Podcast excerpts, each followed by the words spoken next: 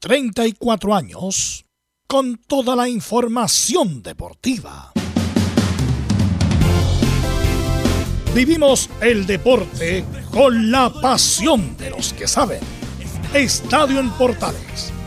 Ya está en el aire con toda la emoción del deporte. Comentarios. Carlos Alberto Bravo. Velos Bravo. Leonardo Mora. Camilo Vicencio. René de la Rosa y Giovanni Castiglione.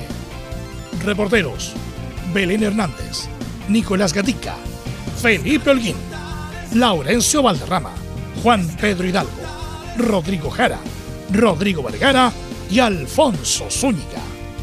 Producción, Laurencio Valderrama y Nicolás Gatica. Edición, Leonardo Mora. Dirección, Carlos Alberto Bravo.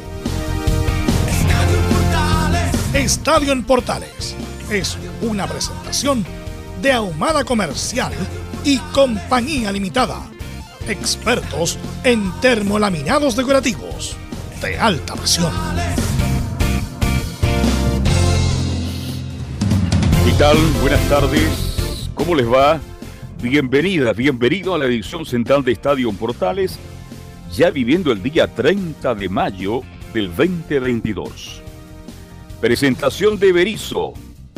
Habla de la frustración de no ir a un mundial y obliga a trabajar, pero mucho más. De Bielsa dice Bielsa, puede ser solamente Bielsa. Colo Colo y Ñublense juegan un partidazo por la cima. ¿Quién será campeón de inviernos? Los salvos con bajas importantes Cortés y Emiliano Amor. Carabalí y Saldivia, los reemplazo en Colo Colo. La U volvió a jugar muy mal y perdió 1-0 con Cobresal. Universidad Católica con lo justo. Ganó al colista del campeonato 1-0.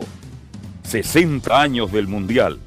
El recuerdo para Misael Scuti, Liz Armando Izaguirre, Raúl Sánchez, Sergio Navarro, Carlos Contreras, Eladio Roja, Jaime Ramírez Banda, Jorge Toro, Honorino Landa, Alberto Puyú, Leonel Sánchez, Adán Godoy, Sergio Valdés, Hugo Lepe, Manuel Rodríguez, Humberto Cruz, Mario Ortiz, Mario Moreno, Braulio Muso, Carlos Tanque Campo, Armando Tobar y Manuel Astorga.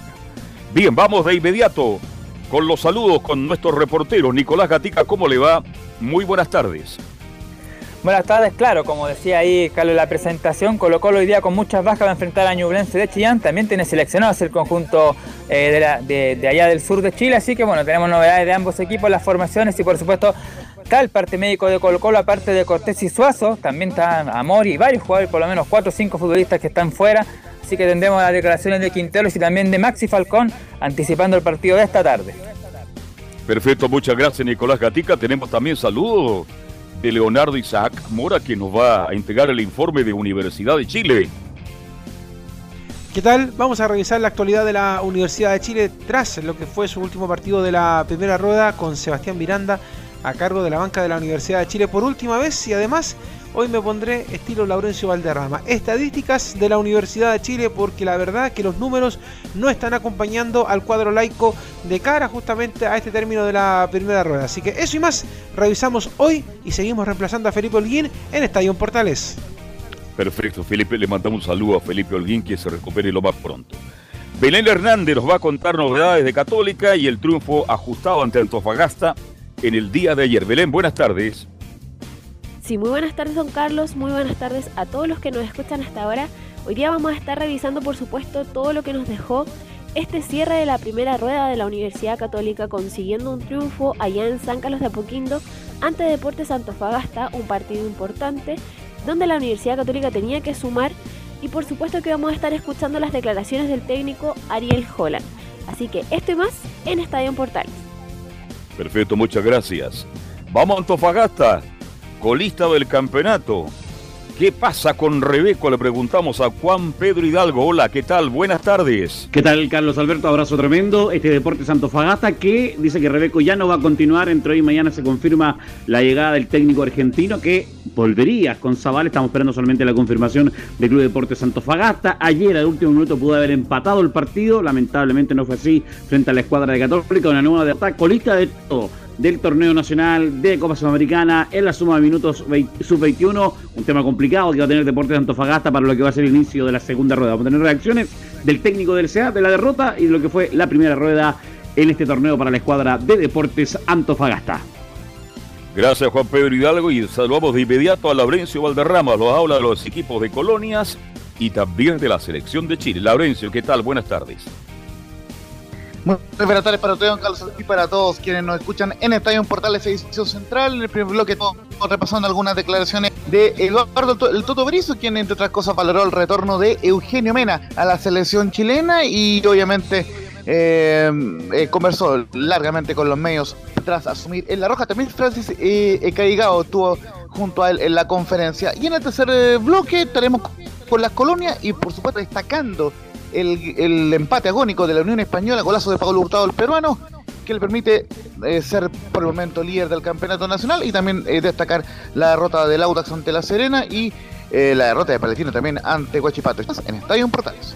Perfecto, muchas gracias. Vamos con nuestros estelares. Camilo, Marcelo, Vicencio, Santalice, ¿cómo le va? Buenas tardes. Muy buenas tardes, Carlos, para usted y todos los auditores de Estadio en Portales. Sí, harto para analizar, Carlos, con lo que dejó el término de la primera rueda. Bueno, en concreto hoy día, lo de la final de la Champions, que también tuvo ahí eh, que, al Real Madrid como su décimo cuarta copa. Así que hay harto para analizar.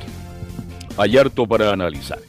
¿Está por ahí don René Radosa, el, el profesor de los árbitros? No, no está, por ahí don René. No está, no está, hoy día, nos, dejó, nos dejó un audio ahí comentando la designación increíble de Piero Massa en la final entre Italia y Argentina, que se va a jugar en Wembley. No sé cómo, por qué eh, Piero Massa llegó ahí, pero bueno, nos va a dar su opinión eh, Piero Massa, eh, René Larroce respecto a eso. Tenemos mucha información, le vamos a dar obviamente la prioridad a Eduardo Berizzo, que hoy día se ya oficialmente es el nuevo técnico de la selección chilena. Por lo mismo vamos con los titulares que lee con energía, por supuesto, don Nicolás Gatica. y por supuesto que la noticia del día es la nominación de Piero Massa como árbitro central de la finalísima entre Italia y Argentina a disputarse el miércoles en Londres, Inglaterra. Massa será acompañado por los jueces asistentes Cristian Chiman y Claudio Ríos, mientras que en el bar estará el español Alejandro Hernández. Ya en el fútbol chileno, con la última ficha de la primera rueda, Unión es el único líder con 29 a la espera del partido entre Colo Colo y Ñublense, escoltas con 28. En otros resultados destacados, Curicó goleó 3 a 0 a Coquimbo como local y se ubica cuarto con 25 puntos. En cambio, Coquimbo Unido se ubica en zona de descenso con 12 junto al colista Antofagasta, ambos con 11 unidades. Perdón, con 11 puntos Antofagasta. En cuanto a la B, Magallanes venció 2 a 1 a Recoleta como local y se consideró como líder invicto con 44 puntos de 48 posibles. En tanto, Cobreloa venció 1-0 como visita al Chago Morning y se ubica en zona de liguilla. En cambio, Santiago Wander perdió 0 ante Santa Cruz como visita y quedó último en la tabla de promedios. Mientras que Deportes Recoleta quedó colista en la tabla anual con 10 puntos. Ya en Chilenos por el Mundo, el Flamengo venció 2 a 1 a Fluminense como visita el Clásico de Río con Mauricio Vela ingresando en el minuto 80. Ahora destacamos el fútbol femenino donde Olympique de Lyon con la arquera chilena Kristen Elder, titular, fue campeona de la liga tras vencer 1-0 a Paris Saint-Germain en la penúltima fecha. Siguiendo en Francia, claro, no podemos olvidar el título número 14 de Champions del Real Madrid tras vencer 1-0 al Liverpool de Inglaterra con gol de Vinicius Junior en el Stade de France. Además, el técnico italiano Carlo Ancelotti es el técnico más ganador del torneo con cuatro títulos, dos con Real Madrid y dos con el Milan. En el tenis, Cristian Garín quedó eliminado en tercera ronda de Roland Garros tras caer 6-4, 3-6, 6-2 y 7-6, 11 ante el número 7 del mundo, el ruso Andrei Rublev. En el rugby, por la final de la Superliga Americana de la especialidad, la franquicia chilena Selnam cayó 24-3 ante el local Peñarol de Uruguay. Cerramos con el golf, donde Guillermo Mito Pereira terminó séptimo su participación en el Charles Schwab Challenge con 204 golpes en total, 5 bajo el par de la cancha. Esto y más en Estadio Portales. Ok, gracias Nicolás Gatica. Bueno, antes de ir con el audio que nos dejó René La Rosa respecto a la designación de Piero Massa como árbitro principal de esta finalísima entre el campeón de Europa y el campeón de América. Eh, bueno, dos palabras respecto de lo que pasó el fin de semana, donde eh, el Real Madrid, Camilo, se corona campeón y empezó por ti. Sí, eh, pero el Real Madrid, un equipo en realidad a ver, me pareció mejor en cuanto al juego el Liverpool, eh, pero no, no, logró concretar, pero tuvo la figura ahí de, de, el arquero de, del Real Madrid, justamente Courtois, que para mí le evitó los goles, pero en cuanto al juego fue mejor eh, el Real el Liverpool que el Real Madrid. Carlos Alberto. Sí, este, vi el partido, fue un buen partido, pero uno esperaba mucho más, una gran final. Antes de la final vimos partidos extraordinarios en la Champions League. Y bien dice usted, Camilo, Liverpool fue protagonista, tuvo la pelota, tuvo las mejores posibilidades de convertir, pero estaba Courtois, un arquero extraordinario, atajó todo lo que había que atajar. Y el Madrid, con la experiencia que tiene su técnico, su jugador, con el solo hecho de colocarse la camisa del Madrid, la camiseta del Madrid, da la sensación que Madrid, con, teniendo a lo mejor menos plantel que Liverpool, resulta que logró el objetivo de ganar una nueva Champions. Así que esperando al equipo de Liverpool, muy ordenado atrás el equipo del Madrid, muy ordenadito, de contragolpe sacó, ese gol y logró mantenerlo como el nuevo campeón de la Champions League. Así que creo que ese es el mérito del Madrid. No arriesgó mucho, arriesgó lo justo, defendió bien, tuvo un tremendo pedazo de arquero y el Liverpool, siendo dueño del balón y teniendo las mejores posibilidades, no pudo concretar.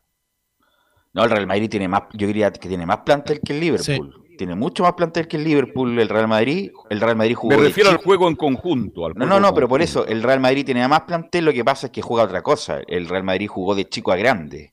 Le pasó el balón al Liverpool, el Liverpool dominó prácticamente todo el partido. El primer tiempo de haber ganado por 1-2-0, tuvo remate ahí en los palos incluso.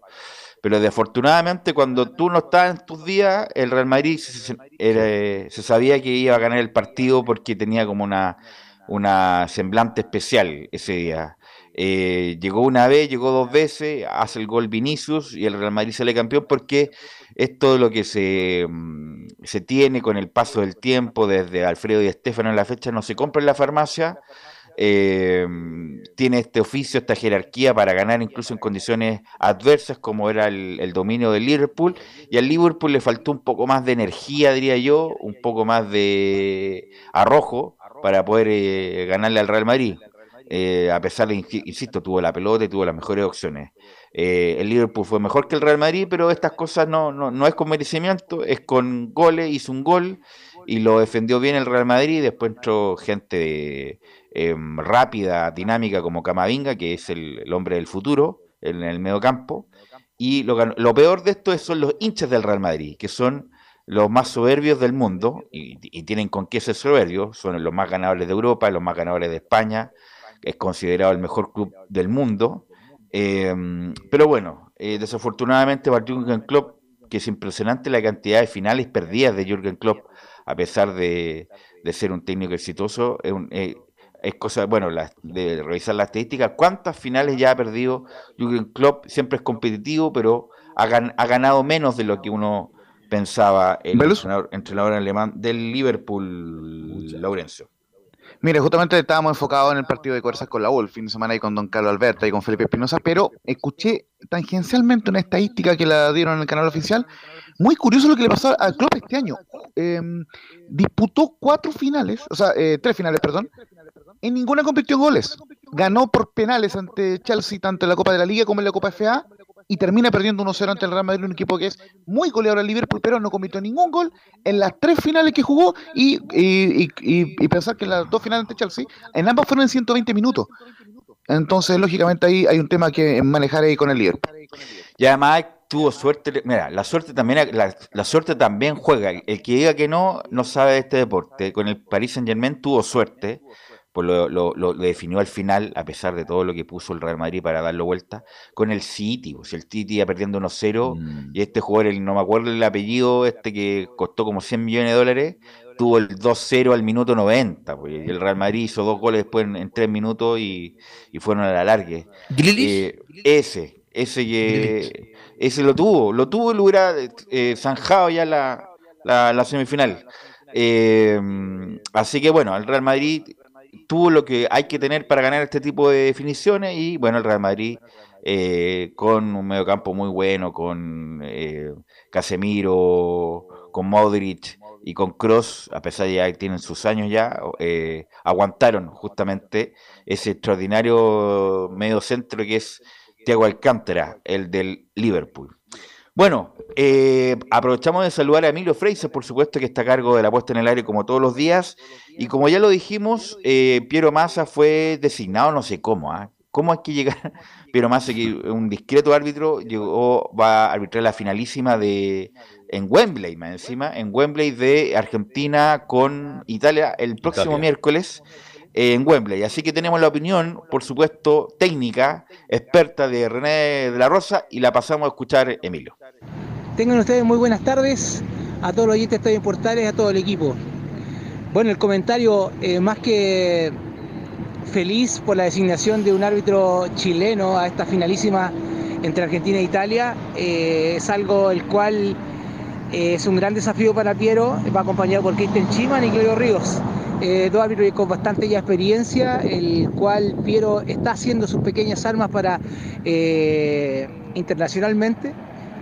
Eh, felizmente, felizmente es, una alegría enorme para el fútbol chileno, para, el, para los árbitros chilenos, en la cual una designación tan importante como esta, un chileno esté ahí presente, ya que Lamentablemente ya tenemos la experiencia como Roberto, que ha sido eh, elogiado en todos lados y lamentablemente tampoco fue al Mundial.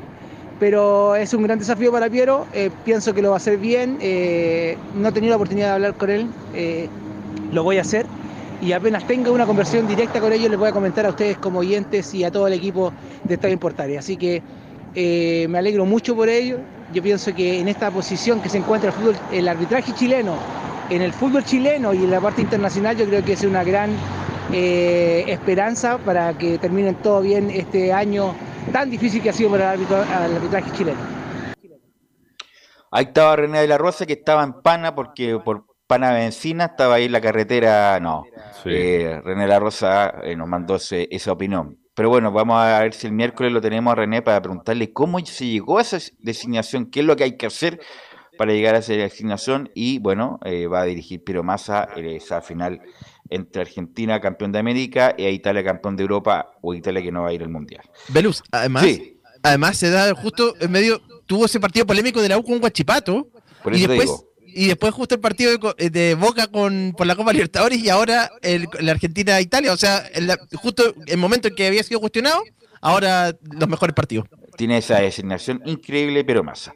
Bueno, Laurencio, eh, hoy día se presentó a Eduardo Berizo como técnico titular, seleccionador mayor de la selección chilena, lo queremos pasar a escuchar, eh, Laurencio. Sí, em, eh, Velus, eh, justamente hoy conversó el Toto Benizo con los medios. Eh, antes de ir con las declaraciones, lógicamente le voy a dar eh, la bajada para que puedan, o sea, para que puedan ustedes comentar sobre esta asunción del, del Toto Berizo, que recordemos se confirmó el día jueves en la tarde y que posteriormente, claro, hubo toda una serie de situaciones donde de alguna forma se, vio la primera casi polémica, menos mal que no ocurrió así, porque obviamente eh, La Roja y el staff de La Roja quería que los jugadores estuvieran antes, eh, los jugadores de Colo Colo, pero afortunadamente eso, eso se resolvió y lo vamos a ir escuchando pronto, pero por lo menos el Toto Berizzo ya marca varias, varios eh, caminos importantes en esta primera conferencia de prensa. El primero, que, es súper importante decir, que deja la, la puerta abierta para todos los jugadores de la selección chilena. Fue lo, primero que expresó. Eh, eh, también expresó el agradecimiento por el país que le dio trabajo. Eso, eso es un poco lo que, lo que comentaba el, el, Toto Berizzo en cuanto a la era de Marcelo Bielsa. Eh, también dijo que Bielsa es único, que Marcelo Bielsa em, hay uno solo, pero que sí, em, él, toma varios elementos del trabajo que realizó con Marcelo Bielsa en su momento en el, en el ciclo anterior, en la clasificación al Mundial de Sudáfrica, donde entre otras cosas estuvo en el staff con José Daniel Morano, eh, actual gerente deportivo eh, de, Colo Colo, y por supuesto con Luis, María Unini, que para descanse. Y también, eh, otra de las grandes novedades también, muchachos, fue la convocatoria de Eugenio Mena, quien estaba la duda si iba a ser convocado o no, básicamente por cómo había terminado la Copa Sudamericana con la selección del, o sea, con, Racing de Avellaneda, que recordemos que eliminado ante en, ese partido ante el River Plate de Uruguay, y lo cierto es que termina convocado convocando al Kino Mena, así que se va a integrar en las próximas horas a la selección chilena. En un minuto tendremos las declaraciones del, del Toto Brizo y le dejo la bajada, muchachos, para que opinen sobre, sobre todo sobre, la, sobre el retorno de Eugenio Mena, jugador de Racing. Sí, ahí me avisa Laurencio para escuchar a Berizzo. Lo, importante es escuchar a mm. Berizzo más que lo que podemos decir nosotros. Eh, sí, obviamente lo que Eugenio Mena hace es que Chile llegara a ir al Mundial. Eugenio Mena es titular en el primer partido del Mundial. Así que eh, me parece bien la, nominación. Estuvo mucho tiempo lesionado en Racing, como que jugaba, se lesionaba. Bueno, eh, desafortunadamente quedó eliminado de la Copa de la Liga en semifinales con Boca y después, increíblemente, la Sudamericana pero Mena sería titular. Con, por ejemplo, si jugáramos con Qatar el, en noviembre, sería Isla, para mí, Paulo Díaz, Sierra Alta, Mena. Eso sería el, la línea de cuatro con Pulgar, Aranguis, Vidal, Brereton, Sánchez, y ahí, ahí habría que esperar el once. O Vargas, o un cuarto volante, o qué sé yo.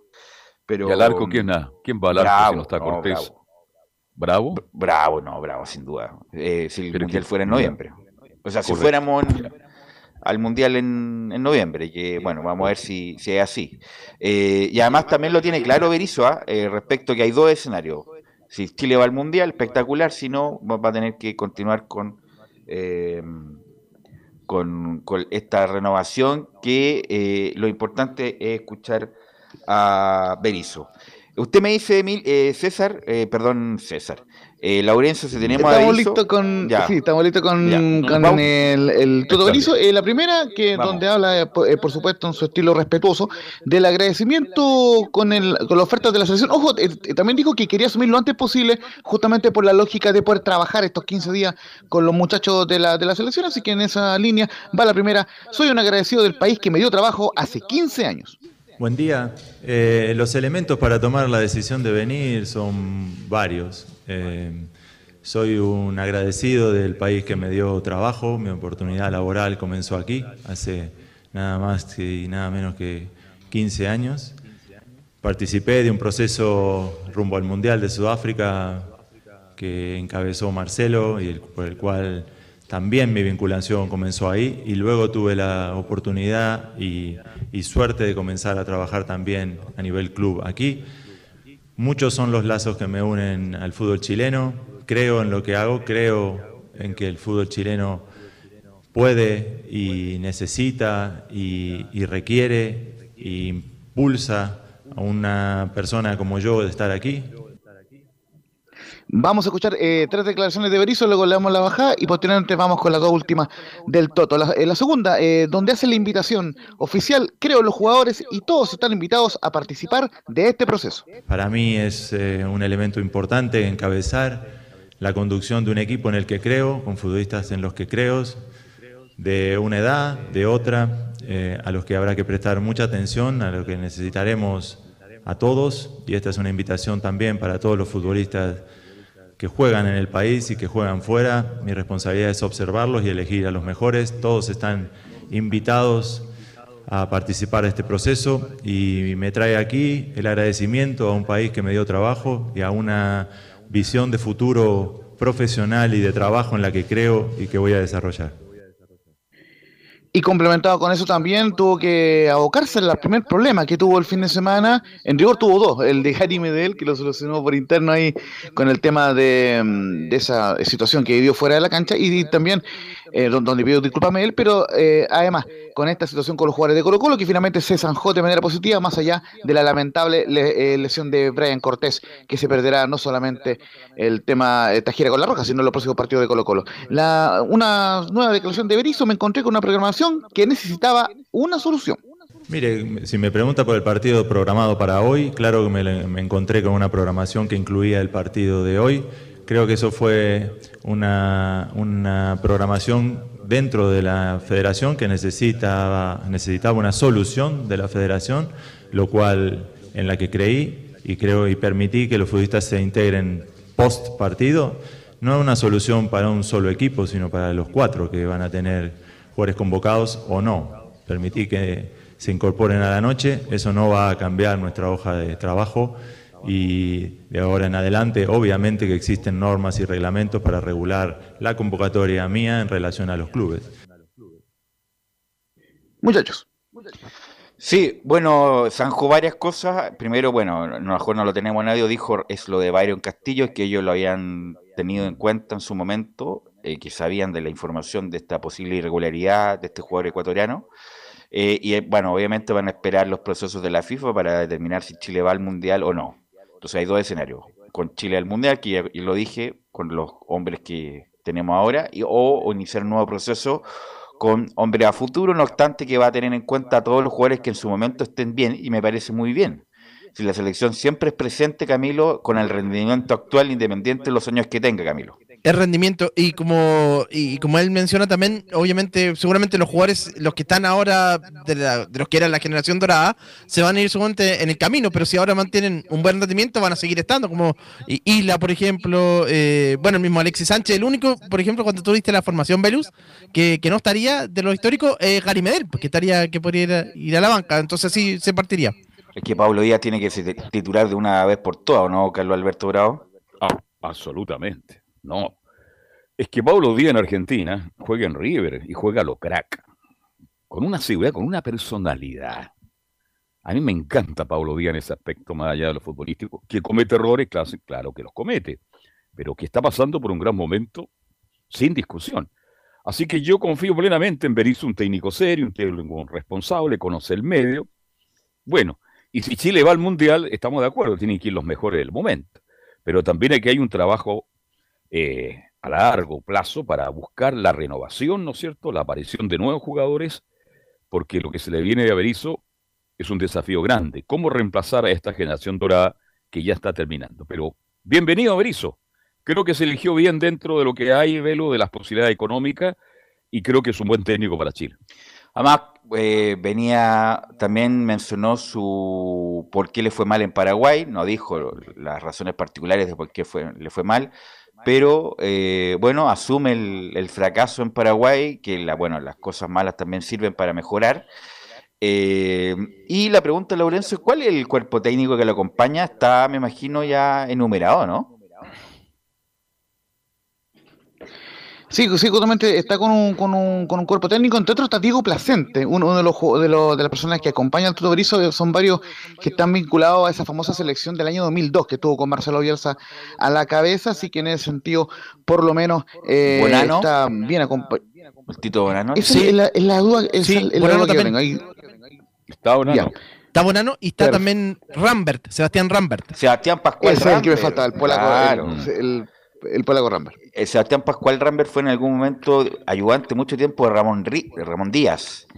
Eh, Ramón Díaz en River, en San Lorenzo, y ahora eh, también fue tuvo participaciones como solista, que no le fue muy bien, pero Rambert, compañeros todos de Marcelo Salas, Rambert, Placente, Berizo, Bonano, un muy buen cuerpo técnico. Bonano estuvo con Berizo en O'Higgins, hay que recordar. Así, así que un muy buen cuerpo técnico tiene Berizo, sí. Ahora sí, los, ayudantes técnicos serán Sebastián Rambert, recordemos el, otro era delantero de Independiente River, junto a Ernesto Marcucci, el preparador de arqueros, bien lo mencionas tú, el, el ex internacional argentino, el Tito Roberto Bonano, el preparador físico será Fernando Morelli y su ayudante será Carlos Kisluk. Eso es el, eso es el cuerpo técnico de la selección chilena, ahora lo precisamos bien al respecto. Y vamos, si te parece, con las últimas dos declaraciones del Toto Everizo el día de hoy. Bueno, lógicamente la, vamos a ir ampliando en, la, en, los, en los diferentes estadios portales, incluyendo el de hoy. Hoy día tenemos Estadio PM con Emilio Freisas más tardecita y lo iremos anunciando. En, la, en, la, en una declaración más, Dice, en comparación al ciclo anterior de, con Marcelo Bielsa, de que dio a entender de que va a contar con algunos jugadores de la generación dorada, los ciclos requieren de renovaciones, pero pueden haber puntos en común con ese proceso.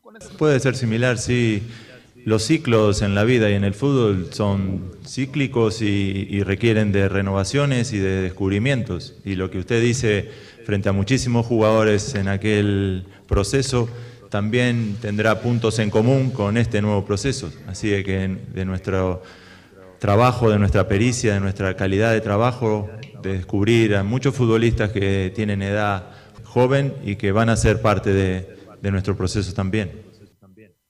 Bueno, también lo que dijo que yo escuché a través de portales digital la conferencia es que encontró que encontró a Juan Pinturán igual como se fue.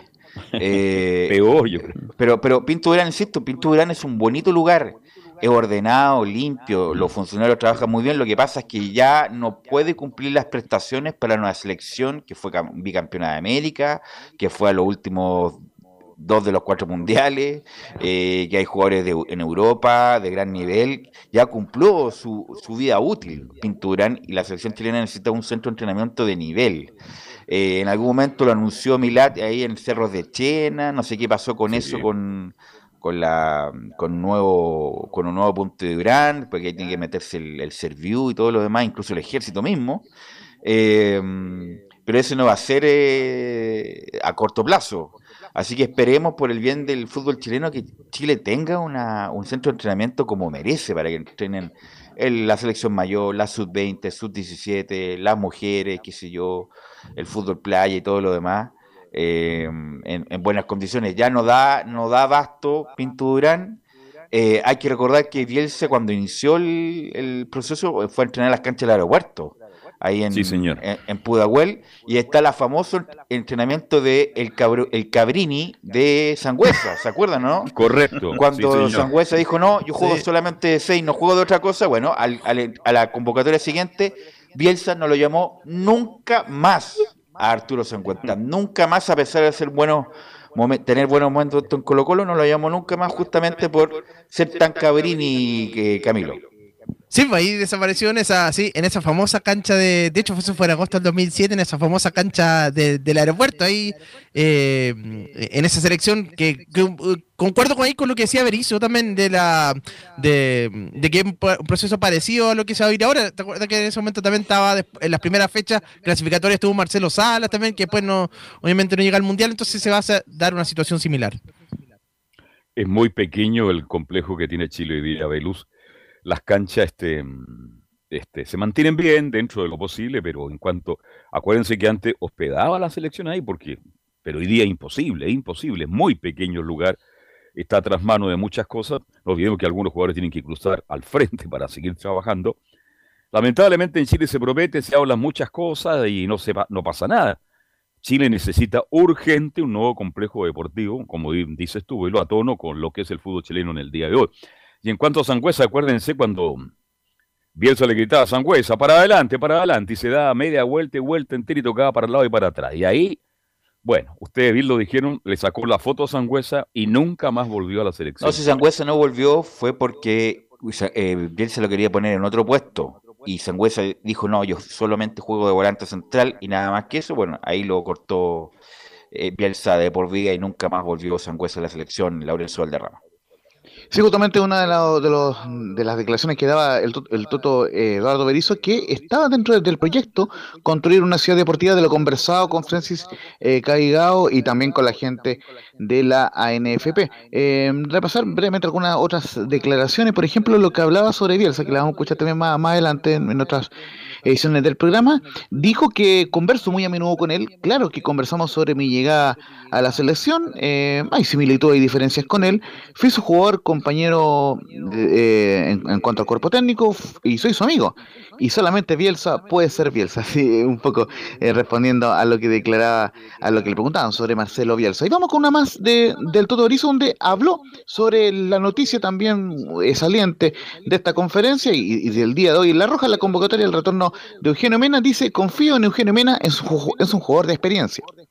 Porque confío en la calidad de persona de Mena y en el compromiso que ha tenido cuando me comuniqué con él. Creo que es un futbolista de experiencia, un futbolista en una posición donde tenemos muchos jóvenes pero poca experiencia y necesitamos de, su saber estar. Eh, sobre Mena, creo que tiene la experiencia suficiente, el nivel suficiente para ocupar una posición en el campo de lateral izquierdo donde vamos a intentar eh, ver a futbolistas jóvenes, pero apoyados en una experiencia de un futbolista que tiene un gran recorrido como él. Así es. Justamente, muchachos, esa, esa, fue la conferencia del, del Berizzo, solamente cocinar un par de cosas más. Eh, la primera por, que... lo, por, por, lo, tanto, viaja Berizzo con la selección. No hay problema con eso. Eso, eso mismo, ya. eso mismo te quería marcar. Está a detalles de viajar la, el Toto Berizzo con la selección chilena. ¿Por qué? Porque un tema que se está viendo en este en estos momentos con la embajada de Japón, que ya eh, el tema se está trabajando hace varias semanas. El, el punto es que eh, se requería un permiso especial para que el Toto Berizzo pudiera viajar con la selección. Ya por lo menos eso está prácticamente zanjado, solamente falta la confirmación oficial de la, de la selección y que y, y, y, obviamente ya los jugadores de Colo Colo se van a integrar después de una vez terminado el partido ante Ñublense. Eh, recordemos que también hay jugadores del equipo de, de, proyección también que son los convocados de Colo Colo y, y por cierto eh, consignar también ese tema de la lamentable lesión de el jugador, eh, el capitán de Colo Colo. Eh, o sea, el, el, arquero de Colo Colo, eh, Brian, Brian. Brian Cortés, que lamentablemente llamar un tercero, ¿no? Un tercer arquero. no va a poder estar en la, en la selección. ¿Cómo? Van a llamar un tercer arquero, ¿no? Me imagino que sí, ¿o no? No, eh, son, son, cuatro los porteros convocados y de momento no hay un jugador eh, con, en reemplazo de Brian Cortés. Pero ¿qué okay. van a ser los cuatro? Si está Pérez, está López, Alarcón, Zacarías López, López sí. y Cortés, tres. No, pues vale, Cortés no puede. Pues. No, por eso digo, estaban nominados, se va a Cortés, tienen que llamar a otro. Por eso te pregunto, ¿Mm? Laurencio, ¿va a haber un tercer arquero, no? Profesional me refiero. Estamos hablando de. Sí, ah, claro, que eh, eh, justamente está el, el, portero de Colo Colo Villanueva que entraría como tercer arquero, porque los arqueros hasta ahora son Sebastián Pérez y Zacarías López. Eh, ambos porteros son los que están, claro, ahí vamos a estar averiguando, pero lo más probable es que no haya... Los, los, dos, por eso te digo que sería bueno tener un tercer arquero Sebastián eh. Pérez sí debutó, muchachos, sí que se acuerdan en la gira de, de, de diciembre pasado, donde tuvo una correcta actuación ante eh, el cuadro del Salvador, así que en ese sentido, por lo menos. Eh, y, ah, ya, esa, quedamos tranquilos con eso. Recordemos, no, no, no, o, o, obviamente que no, pero recordemos que también han sumado minutos tanto Sebastián Pérez como Zacarías López la selección. Claro, son partidos amistosos que obviamente. Eh, hay, hay, que verlo en cancha. Pero sí, eh, va, vamos a estar monitoreando porque de momento el cuarto arquero es Eduardo Villanueva, que hoy será suplente en el partido ante Ñublense jugando eh, Colo Colo con Ñublense, ahí lo estará complementando al Nico Gatti y estaremos muy atentos hacia ahí un nuevo convocado. Ok, gracias Laurencio. Bueno, eso fue la declaración Berizo. Bueno, va a quedar como un hito en el sentido el 20, 30 de mayo del 2022, Eduardo Berizzo asume como técnico titular de la selección chilena después de estar de ayudante de Bielsa hace 15 años atrás, como pasa el tiempo. ¿eh? es como si hubiera sido ayer cuando asumió Bielsa. Vamos a ir a la pausa, Emilio, y volvemos justamente con Colo Colo, que va a contar con sus jugadores para jugar hoy con Ñublense en el Monumental.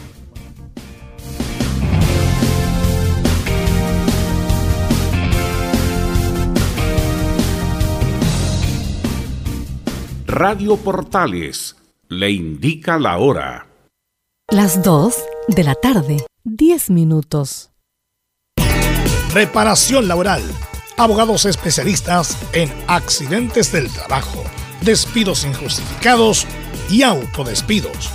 ¿Tuviste un accidente de trabajo en los últimos cinco años y ese accidente se originó en la conducta negligente de tu empleador? Es muy probable que tengas derecho a obtener una indemnización por los daños causados. Consulta gratis. Reparación laboral. Profesionales dedicados a entregar asesorías en temas relacionados con todo tipo de accidentes laborales. En todo Chile. De Arica a Punta Arenas. www.reparacionlaboral.cl ¿Quieres tener lo mejor y sin pagar de más? Las mejores series de televisión, los mejores eventos deportivos, equipo transportable, películas y series 24/7. Transforma tu TV a Smart TV. Llama al 973-718989. Twitter arroba panchops. Visita www.radiosport.cl, el sitio web de la Deportiva de Chile. Programas noticias, entrevistas y reportajes, podcast, radio online y mucho más. Todo lo que pasa en todos los deportes lo encuentras en www.radiosport.cl. La Deportiva de Chile en Internet. Termolaminados de León.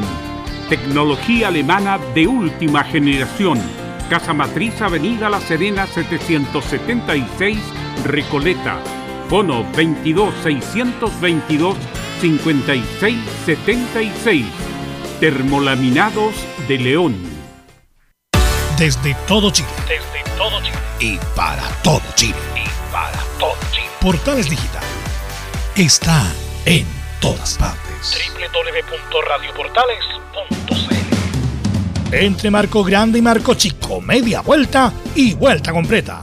Escuchas Estadio en Portales en su edición central. La primera de Chile, uniendo al país de norte a sur.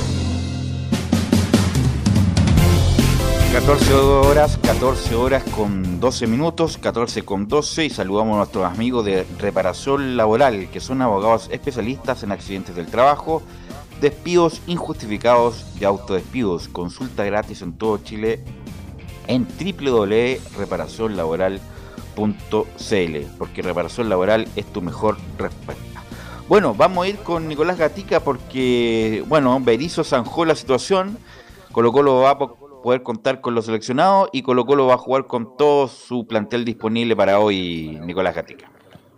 Sí, buenas tardes a todos nuevamente. Claro, eh, muchas noticias en el equipo de Colo Colo.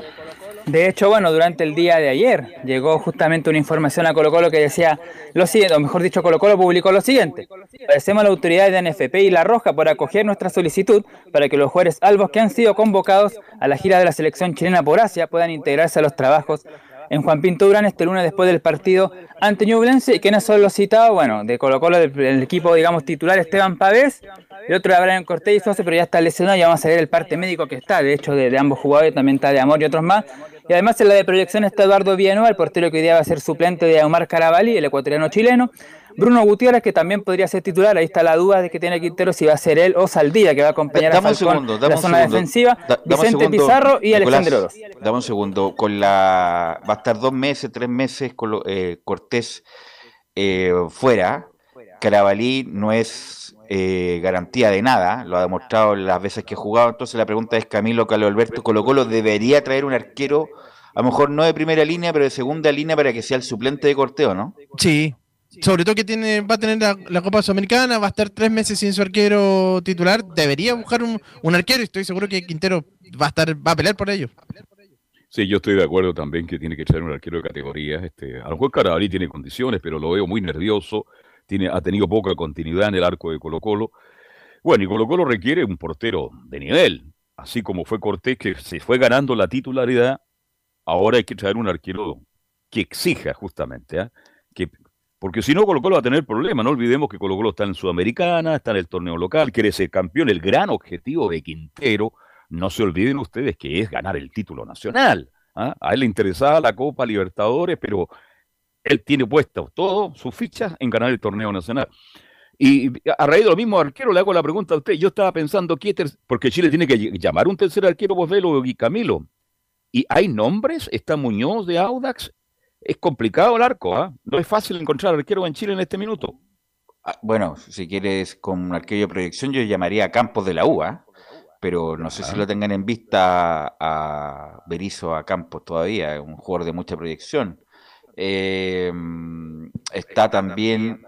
¿Quién más el arquero Guachipato, ¿cómo se llama el arquero ah, eh, Castellón. Castellón. Castellón. Sí.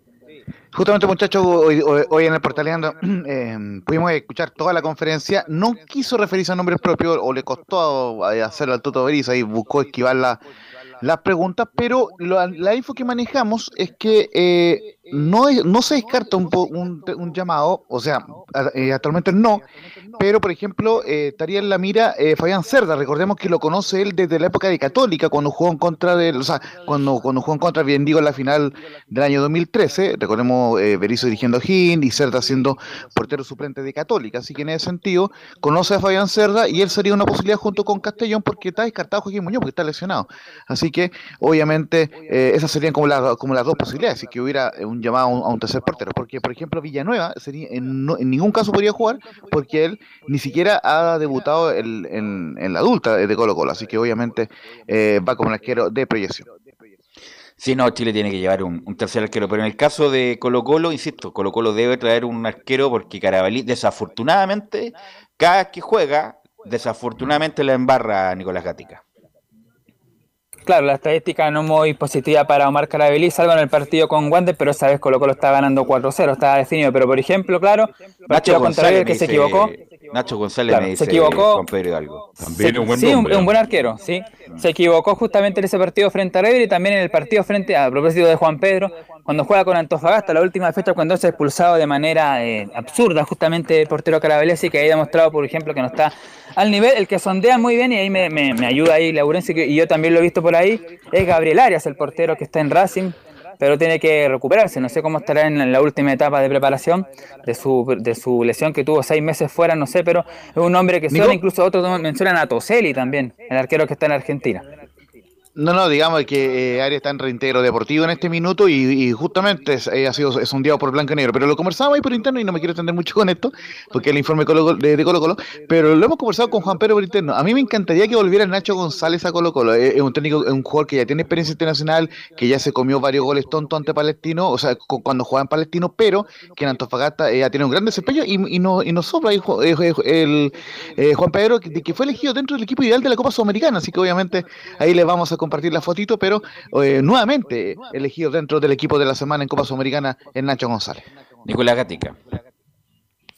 Y ahora, como, de- de- como decíamos, ya hablando de los lesionados, de Cortés, este es el parte médico de Colo Colo que hace rato, hace tiempo que Colo Colo no publicaba un parte médico, claro, porque ciertamente los jugadores no estaban tan complicados, pero eh, ahora sí. Bueno, las bajas son Brian Cortés, que presenta rotura del menisco interno en rodilla derecha, se realizará tratamiento quirúrgico en primeros días de la próxima semana, eso salió ayer domingo, pero ya hay una foto que el mismo Brian Cortés publica ahí con el dedito para arriba diciendo que salió todo bien. Emiliano Amor presenta rotura en el tendón del muslo- músculo peroneo largo. Se realizará un tratamiento quirúrgico primeros días de la próxima semana, va a decir hoy día. Gabriel Suazo, el lateral y capitán de Colo Colo, presenta un desgarro miofacial del músculo bíceps femoral en muslo derecho. Actualmente se encuentra en rehabilitación. Y el otro que está baja en Colo Colo, que alterna entre titular y suplente, es Carlos Villanueva, el volante creativo, que presenta un desgarro mío tendíneo del músculo bíceps femoral del muslo izquierdo. Actualmente se encuentra en rehabilitación kinesiológica. Esas son las cuatro bajas que tiene Colo Colo, Villanueva, Suazo, Amor y Cortés, esta por lesión. Y Gabriel Costa, que recordemos ya está en Perú y también está fue expulsado, suspendido por dos fechas tras su haber sido echado justamente del duelo ante O'Higgins de Rancagua, allá en, Tal, en la sexta región. Así que ya con eso, entonces, ya el parte, vamos a escuchar ya declaraciones de, de primero vamos a partir con Maxi Falcón, el defensor uruguayo, el Peluca, que se refiere justamente al partido contra Ñublense. Sí, bueno, es el último partido de la, de la primera rueda, como quien dice. Los dos estamos ahí arriba, es un equipo que juega muy bien, un equipo que nos complicó también el año pasado, entonces yo creo que va a ser un gran partido y bueno, de, de local nosotros vamos a tener que hacernos fuerte para, para poder quedar primero la, la primera rueda. Claro, Falcón dice un rival complicado, pero que recordemos que el año pasado se enfrentaron dos veces. La primera, claro, no cuenta tanto porque ganó 5-1 Ñublense, un equipo bastante juvenil de Colo Colo, pero después cuando se enfrentaron con lo mejor ambos equipos, fue en el Monumental, justamente igual que hoy día, ganó 1-0 el cuadro chillanejo, 1-0 con un solitario gol de Matías Moya, un jugador argentino-chileno que marcó un gol en ese partido y que hoy día nuevamente va a ser titular y justamente ya tendremos la formación del cuadro de Ñublense, pero ya pasemos a revisar, como dijimos, declaraciones del el técnico Gustavo Quinteros y vamos a escuchar una lo que tiene que ver lo que va a hacer Colo Colo después de este partido frente a Ñublense.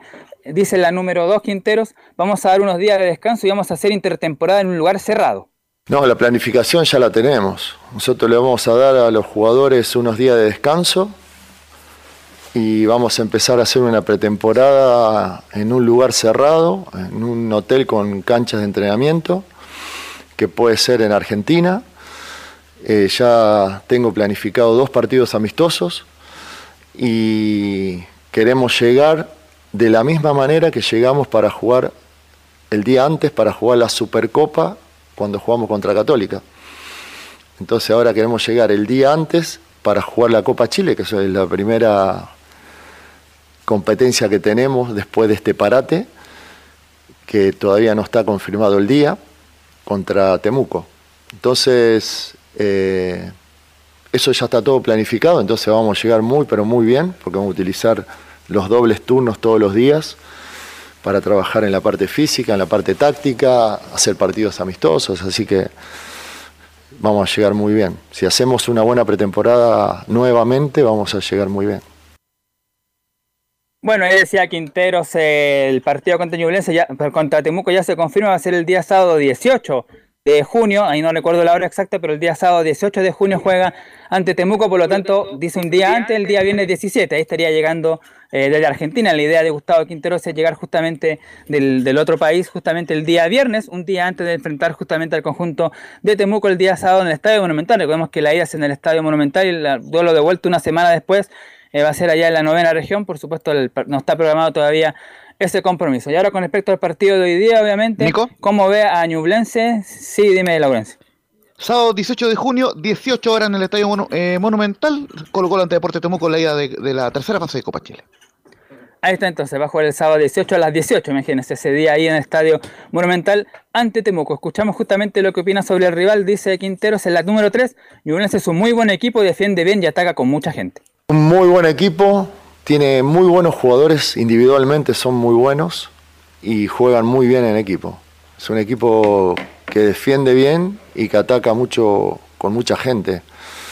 Cinco, siempre mete cinco jugadores en ataque, siempre o a veces más, cuando se suma un lateral. Los interiores y los tres de arriba. Así que es un rival muy, muy complicado. Yo creo que Ñublense, Curicó, Unión Española, Colo Colo, por supuesto.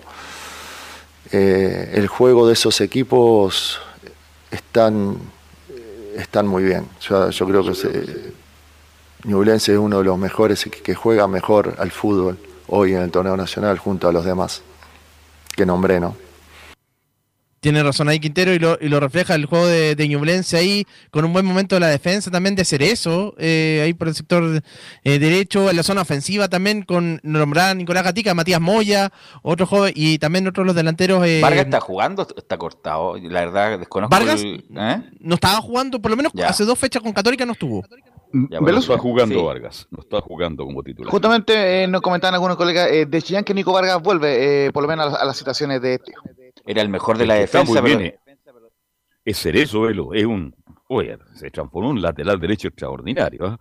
Se puso bueno en Ñublense. También hay un buen trabajo de Caroca, tan repudiado, tan criticado, también haciendo una guarda. Tiene un jugador argentino, no recuerdo el nombre, Camilo, Moya. usted me puede ayudar. Moya, Moya, que es sí. rápido, que es veloz. Yo creo que Ñublense hoy día puede dar la gran sorpresa en el Monumental. Y tiene en delantera uno de los proyectos, Alexander Aravena, que también está convirtiendo bastante. es de sí. Católica todavía, ¿no? Es de Católica, está a préstamo. Ya. No, así que no, eh, además eh, este muchacho, el entrenador, eh, Jaime García, eh, está haciendo carrera en un club como Ñublense, siendo competitivo, como el club de los picados, más o menos. El- con, tiene jugadores de varios lados que no, no fueron figuras en sus clubes de origen, sobre todo los clubes grandes, y, y están haciendo una gran campaña en, en Chillán, Nicolás Gatica. De hecho, uno de ellos es Cordero, Fernando Cordero, el que estuvo en Católica también, También. que está ahí. Sí.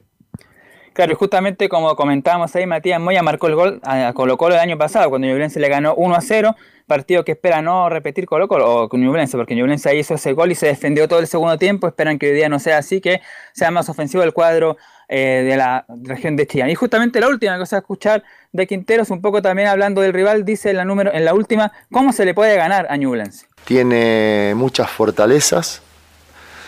Tenemos que contrarrestar la fortaleza que tiene ese equipo con las nuestras y tratar de nosotros ser eh, seguir jugando como estamos jugando en ataque. ¿no? La verdad que nuestro equipo ha generado un montón de situaciones de gol en Copa Libertadores, en todas las canchas, ¿eh? de local y de visitante. Y también ha generado mucho jugando con un jugador menos. Tuvimos, hicimos goles en Copa Libertadores contra un rival que se defendía con 5 y 3, con 8 jugadores todo el tiempo. Generamos muchas situaciones, hicimos goles y, fallamos goles claves también, ¿no? que nos podrían haber dado el empate al final o tener la esperanza de poder ganarlo. Pero tenemos que mantener ese nivel futbolístico en ataque y mejorar, poner en condiciones a los jugadores y mejorar lo que hemos fallado en los, últimos partidos, sobre todo en el último en Copa. Así se le gana entonces a Ñublense, pues jugando de esa manera frente a Fortaleza y también frente a Alianza Lima, sobre todo esa es la forma de ganar al conjunto rojo. Y vamos ya, por supuesto, con la formación. Vamos a partir con la visita, claro, porque ahí damos el dramatismo Colo Colo con los jugadores.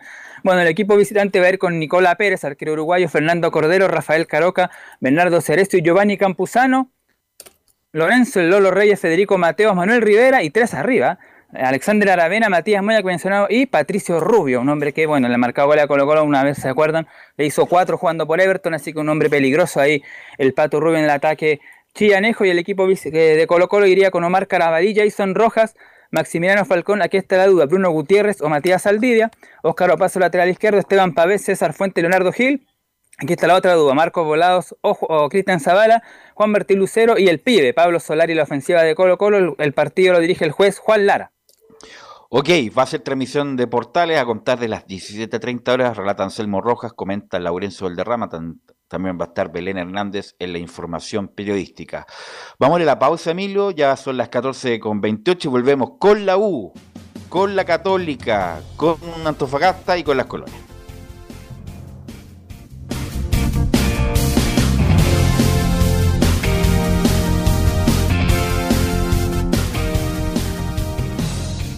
Radio Portales le indica la hora. Las 2 de la tarde, 28 minutos. Lleva al siguiente nivel tus eventos, ceremonias, conciertos y potenciando tu audiencia con DS Medios. Servicio de transmisión de TV en circuito cerrado y vía live streaming HD. Tecnología de punta y un equipo profesional nos permiten realizar transmisiones sin cortes y con la más alta calidad. Cotiza ya ingresando a www.dsmedios.cl. Visita www.radiosport.cl, el sitio web de la Deportiva de Chile. Programas noticias, entrevistas y reportajes, podcast, radio online y mucho más. Todo lo que pasa en todos los deportes lo encuentras en www.radiosport.cl. La Deportiva de Chile en Internet. Comercial IAC y Compañía Limitada. La mejor calidad mundial en laminados decorativos. Comercial IAC y Compañía Limitada es Pertec en Chile, San Ignacio 1010, Santa Rosa 1779, Avenida Mata 446 y Portugal 501. Comercial IAC y Compañía Limitada es Pertec en Chile.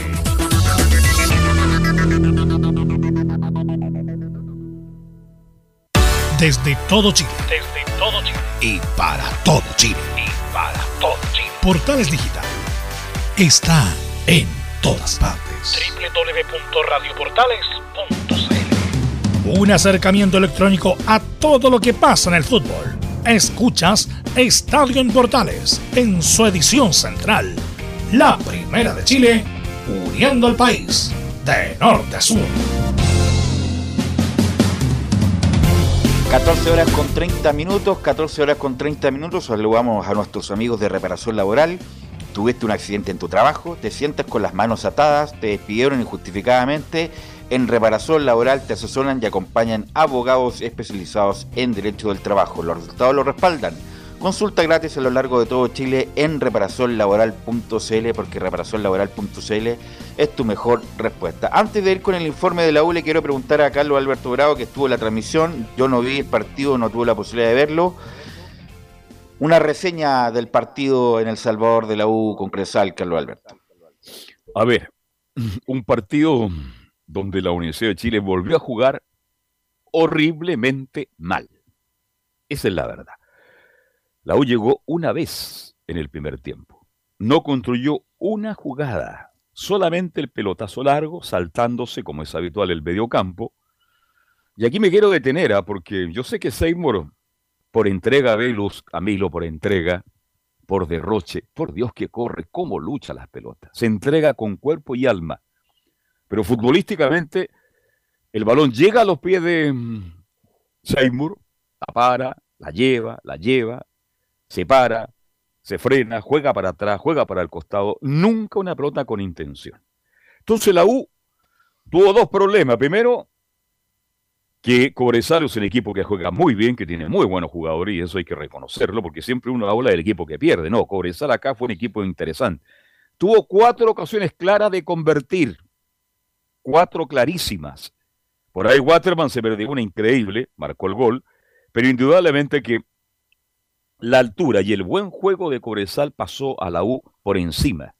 Y en el segundo tiempo, yo pensaba que la U le pregunto a nuestro comentarista, Laurencio Valderrama, Laurencio, la banca de la U Velus no tenía un delantero de verdad para cambiar la opción de llegar al gol en los segundos 45 minutos.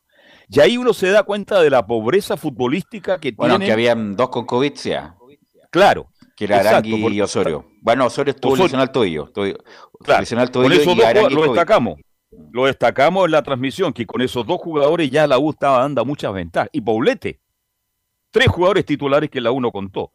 Pero uno llega a la conclusión, si la U no tiene una buena banca para enfrentar un compromiso como este, no tenía ninguna posibilidad. Y al final se convirtió en la gran figura del partido Galíndez, salvó cuatro por lo menos, cuatro clarísima, porque Cobresal perfectamente pudo haber ganado 2-0. Así que, más allá de las buenas ideas, de la intención, del trabajo, de la entrega de Miranda, indudablemente que la U tiene que pensar y espero que ya estén buscando tres buenos refuerzos para enfrentar la segunda rueda.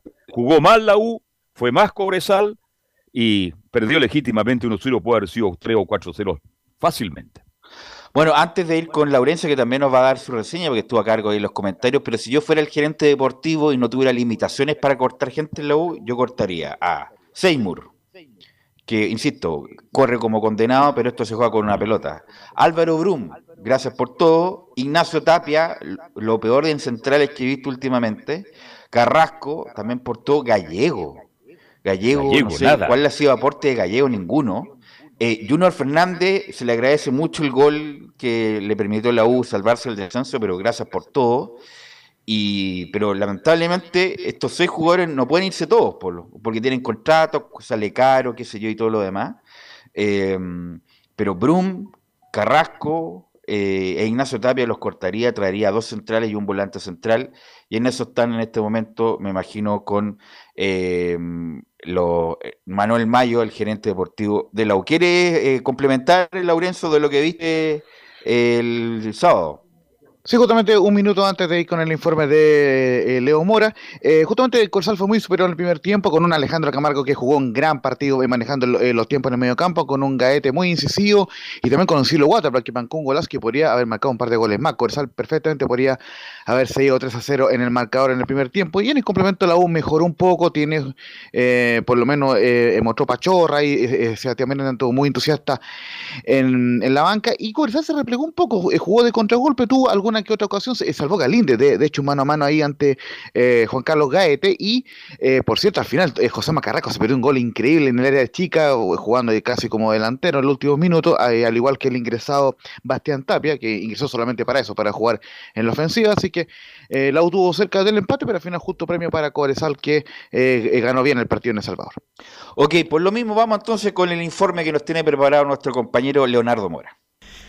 ¿Qué tal? ¿Cómo están? Comenzamos la semana de la Universidad de Chile, la primera semana de descanso que tiene el romántico viajero, así como los otros equipos del fútbol chileno, tras eh, lo que fue el término de la primera rueda este fin de semana. Y la U, bueno, tiene varias cosas para poder contar. Me voy a poner un poquito de Laurencio Valderrama para poder tirar algunos datitos que tienen que ver con la Universidad de Chile y su participación en la primera rueda, porque los números con los que termina... eh, esta, esta primera parte del año no son muy buenos ¿ah? para la Universidad de Chile. Para contarles en primer lugar, eh, con la caída 1-0 ante Cobresal el fin de semana en El Salvador, los azules solo sumaron 3 de los 24 puntos que disputaron como visita en el campeonato 2022, un rendimiento del 12,5% con una victoria, 7 derrotas en 8 partidos. Ese único triunfo fue la, eh, la primera fecha cuando derrotaron 4-2 a la calera en el estadio Nicolás Chaguán. La U vive su peor campaña como visitante desde el torneo de 1990, cuando se salvó del descenso a una fecha del final y solo sumó dos empates, seis derrotas en los primeros ocho encuentros. En la época de dos puntos al ganador fueron dos paridades ante Cobresal y Wanderers. Ese es el peor inicio de la U como forastero desde 1976, eh, año en que las localidades se ordenaron en el fútbol chileno con la llegada de la Polla Gol. Es un poquito en cuanto a los números que que tiene la, Universidad de Chile porque vive su peor racha de derrotas consecutivas de visita desde el 76, año que como le decía se ordenó esto con la Polla Gol, el torneo del 2022, el anterior fue el 88, el 90, el 2015, el 2020, por nombrar algunas de las fechas que tiene lamentablemente esta Universidad de Chile. También hay que decir que la U no sufría 8 derrotas en sus primeros 15 encuentros desde el año 90 cuando lograron apenas dos victorias y cinco empates. Cerraron la primera rueda en el último lugar de ese torneo y que también se jugó con 16 clubes y 30 fechas. Ese año la U solo se salvó del descenso a una fecha del final, como lo decíamos eh, al comienzo. ¿ah? Es uno de los peores fantasmas eh, de la U y que tiene relación también con el torneo 2019, cuando lograron evitar el descenso en una final de torneo interrumpido por el estallido social la U finalizó la primera rueda con 13 puntos, un rendimiento del 28,9%, eh, con dos triunfos, 6 empates y 6 derrotas. Luego de ese espacio eh, estilo Laurencio Valderrama, decirles que obviamente eh, solamente enfocándonos en lo que fue el periodo de eh, Sebastián Miranda, dos triunfos y dos derrotas tiene el paso del interinato azul en este equipo que se fue Santiago Escobar, llegó Sebastián Miranda y ahora nuevamente a la espera de la llegada del técnico y de la oficialización de Diego López en la banca de la Universidad de Chile. Ese un momento bien complejo el que ha vivido la Universidad de Chile este último tiempo y eh, tenemos antes de seguir avanzando con más informaciones de la actualidad de la Universidad de Chile, lo que dejó este duelo ante Cobresal, las últimas declaraciones de eh, Sebastián Miranda como técnico de la Universidad de Chile. Lo primero que vamos a escuchar de el ahora ex técnico interino de la Universidad de Chile es que él dice que es el responsable de la derrota ante el cuadro minero soy el responsable de la derrota, lo, asumo como tal. Eh, me tendría que haber dado cuenta antes del cambio táctico ese que hicimos los últimos 15 minutos del primer tiempo. Pero, pero sí, obviamente, eh, uno, siempre quiere mirar también el lado, el lado positivo de las cosas y creo que el equipo hoy día eh, se entrega por completo. cuando nos ganan, terminan todos los equipos pidiendo, por lo menos los dos partidos terminaron pidiendo la hora. En ningún rival ha sido superior a nosotros en el juego. Entonces, eso, eso me genera cierta, eh, cierta tranquilidad. Eh, una, uno de mis objetivos cuando yo asumí era ese, el, volver eh, a, que los equipos rivales le vuelvan el respeto a la U, creo que eso era, era fundamental y creo que en base al juego y en base al esfuerzo que han hecho los jugadores y las ganas de interpretar lo que uno quiere, eso se ha ido logrando. Perdón que discrepemos un poco con el técnico, pero yo no sé de qué respeto habla de la Universidad de Chile si todos los equipos saben que el romántico viajero está jugando con miedo. O sea, sabe que puede marcar un gol, pero que inmediatamente le pueden empatar o le pueden dar vuelta un partido. De hecho, el, día pasado, un colega de la Voz Azul, Mario Fuentes, me decía, revisa la estadística de este año de la Universidad de Chile. No hay ningún partido en que la U haya eh, comenzado perdiendo que lo haya podido dar vuelta. Y así nomás fue, y vimos la derrota ante el equipo minero. También destacar un poco lo, negativo que es también el problema psicológico que tiene la U. O sea, le hacen este gol que es un poco viciado, que ya todos sabemos que la pelota, antes de que llegara al pase de Jorquera y luego apareciera Cecilio Waterman, salió de la cancha en la última línea, pero la U ni siquiera con eso pudo eh, responder a tiempo a las exigencias de poder marcar un gol del empate y otro más para hacer el triunfo. Algo muy parecido a lo que le pasó en el partido con Everton de Viña del Mar. Así que hay un poquito dentro de mi pocas facultades de comentarista en estos días porque estoy reemplazando un reportero, pero también agrego ese comentario un poco a esa situación que vive la Universidad de Chile, que son no solamente problemas físicos, sino que también problemas psicológicos eh, que ocurren en la Universidad de Chile. También dentro de las cosas que, que están pasando, eh, justamente hay jugadores que no están rindiendo y uno de ellos, por ejemplo, es Nahuel Luján, que estos últimos dos partidos tuvo la oportunidad de sumar algunos minutos. ¿Qué se puede hablar de Luján? ¿Qué se puede hablar de los jugadores que se tienen que ir de la Universidad de Chile? Fue la pregunta directa que le hizo Nico Valdés en representación de la Portales allá al técnico Miranda en la conferencia de prensa y la escuchamos a continuación. Yo la verdad que no, no, no puedo opinar de lo que van a pasar con los jugadores. Va a haber un técnico que tiene que tomar ese tipo de decisiones. Como digo, hay una secretaría técnica que está a cargo también de, de las incorporaciones. Yo desde el primer día lo dije que yo contaba con todo, con todo el plantel y así lo demostré durante los cuatro partidos. Jugadores que a lo mejor no estaban muy considerados fueron considerados, jugadores que no habían jugado minutos, tuvieron minutos conmigo y eso eh, no lo hice yo porque me convenía ni nada, eso se lo ganaron en, cada entrenamiento que estuvimos y eso, esa es la tranquilidad que yo tengo, que todos los jugadores que yo puse, los puse convencidos, que es por un merecimiento de ellos, un merecimiento del jugador y lo que pase más adelante, la verdad que yo, no, puedo opinar, no puedo opinar. Eh, eh, habrá una evaluación del club, habrá una evaluación del técnico que venga eh, para tomar eh, esa, esa decisión. Hay entonces la segunda reflexión del técnico, en este momento ya ex técnico, eh, interino de la Universidad de Chile. ¿Qué pasa, por ejemplo, con José María Carrasco, que es otro de los jugadores que los que hace agarrarse la cabeza al hincha de la Universidad de Chile y a todo el medio deportivo en, general? ¿Hay alguna cláusula que les permita terminar el contrato con este jugador? ¿Deben sentarse a negociar con Blooming? ¿Qué pasa con toda esta situación? Bueno, Puede haber sido el partido final de José María Carrasco en el cuadro universitario porque es uno de los apuntados por la dirigencia para limpiar el cupo extranjero de cara a la segunda rueda y al arribo del técnico Diego López. Desde el principio no respondió a las de por sí pocas expectativas que existían en él y si en un momento Santiago Escobar decidió marginarlo de la titularidad, el que haya terminado jugando la primera rueda fue más de una de las circunstancias que marca una señal de que no, por más que se le dieron oportunidades, no pasó absolutamente nada. Y también obviamente es el también parte de la herencia que dejó eh, Luis Rogueiro, pues ¿ah? es uno de los eh, peores jugadores que está en la Universidad de Chile. Lo mismo con Álvaro Brum, ¿ah? pero a petición de Diego López se estaría quedando en la Universidad de Chile. Y, em, pero sí, José María Carrasco obviamente es una de las opciones que tiene eh, para partir. Luján tampoco, aunque la idea con él es un préstamo, incluso a otro equipo chileno. También está la espera de Luis Casanova. Recordemos que se lesionó y se ha perdido todo el semestre, pero eh, volvamos a lo de José María Carrasco. Pues en Azul Azul lo consideran como uno de los peores refuerzos que han pasado en el equipo por los últimos años y han sido varios. Y confiesan al interior de, de la U su grosero error que le costó la derrota ante la UC en el último clásico universitario fue una mancha que jamás se borró en los pasillos del CDA esa jugada. Que recordemos que jugó para atrás y todo lo que pasó y todo el tema. Bueno, en fin. Es parte de los jugadores que, que están en la lista negra de la Universidad de Chile. También marcar, por último, la pregunta que me hacía Velus Bravo el día viernes pasado.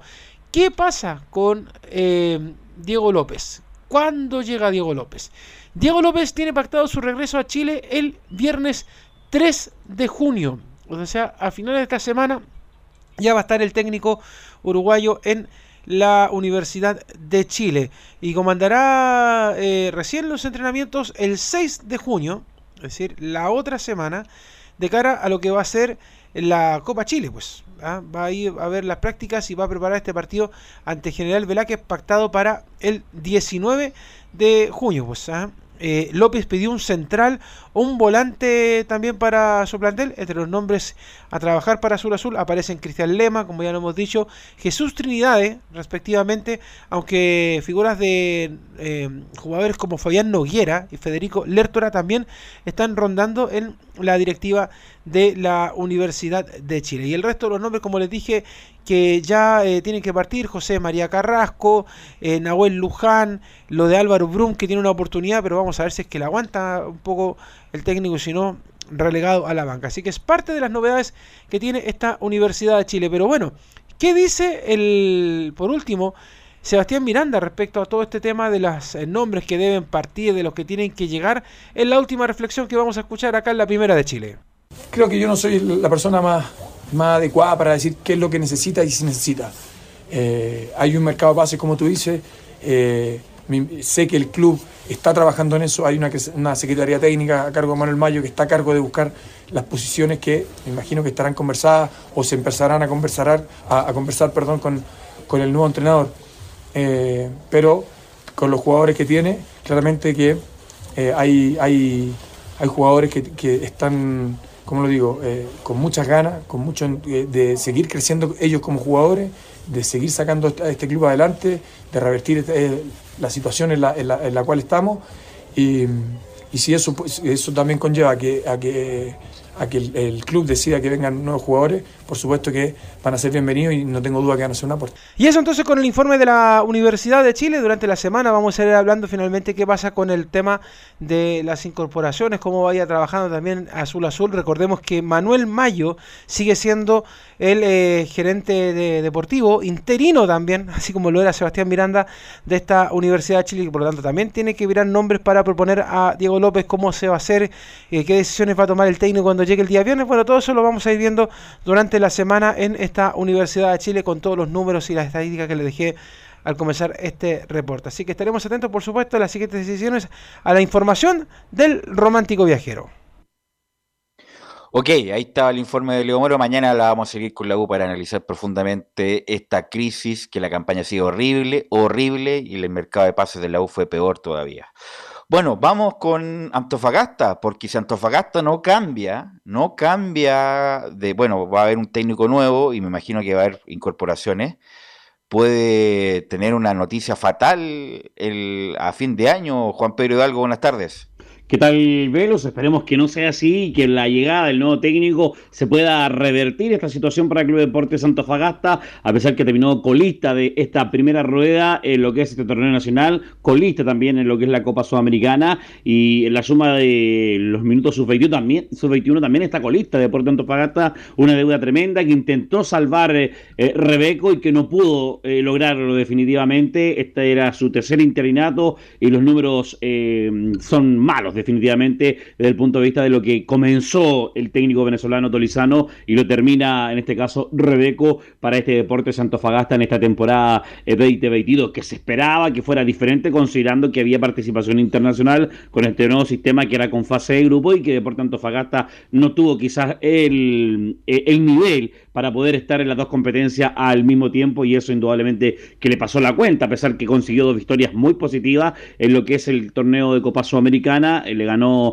a Guayanense en Antofagasta, le ganó a Defensa de Justicia en Argentina, pero la deuda quedó a nivel eh, nacional. Lo conversé la vez pasada, yo lo conversé fuera de micrófono con el dueño del Club de Deportes Antofagasta, Jorge Sánchez, y me decía, lo que pasa es que los primeros partidos no los jugamos de, de local en el estadio y eso igual pasó la cuenta yo le dije que en realidad esa era una justificación que él planteara, planteara esa situación como quizás poder eh, revertir eh, los números ya cuando se comenzó a jugar acá en el, regional. El inicio, el desarrollo es bastante negativo para este deporte Antofagasta, luego también de la, de la derrota frente a la escuadra de Católica el día de ayer, a pesar que tuvo el empate en un remate de Jason Flores que pegó en el, en el palo del acto de Católica y en el último minuto un remate potente también de, de Andrés Super que la saca muy bien eh, el portero de la escuadra cruzada y que termina el partido al final en ventaja para la escuadra de Católica por un gol a cero. O sea, hay mucho que analizar, hay mucho que mejorar en este deporte Santofagasta para lo que es la parte final de este, eh, la parte de la segunda rueda y la parte que va a ser difícil para el deporte Antofagasta porque eh, de llegar definitivamente el vasco Juan Manuel Asconzabal va a tener la misión